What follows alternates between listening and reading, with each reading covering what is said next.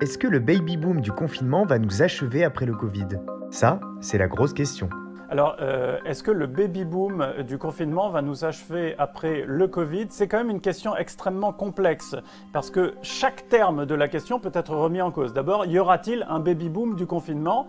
C'est pas sûr du tout parce que quand on voit le nez de l'autre au milieu de son visage toute la journée dans la même pièce, surtout quand on est confiné dans un studio, on n'a pas forcément toujours envie de faire un bébé avec lui ou elle. Et puis en plus, il faut jamais oublier un effet qui est extrêmement important que les spécialistes nomme l'effet YouPorn ou Pornhub. Et ça, ça évite énormément de bébés.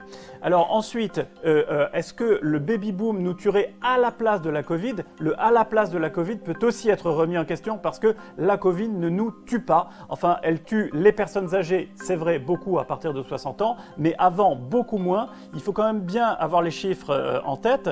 Aujourd'hui, après des mois et des mois de pandémie, on a 1 200 16 000, au jour où je vous parle, personnes qui sont décédées euh, de la Covid-19 dans le monde, c'est-à-dire moins d'un dix millième de la population mondiale. Donc la Covid ne nous tue pas.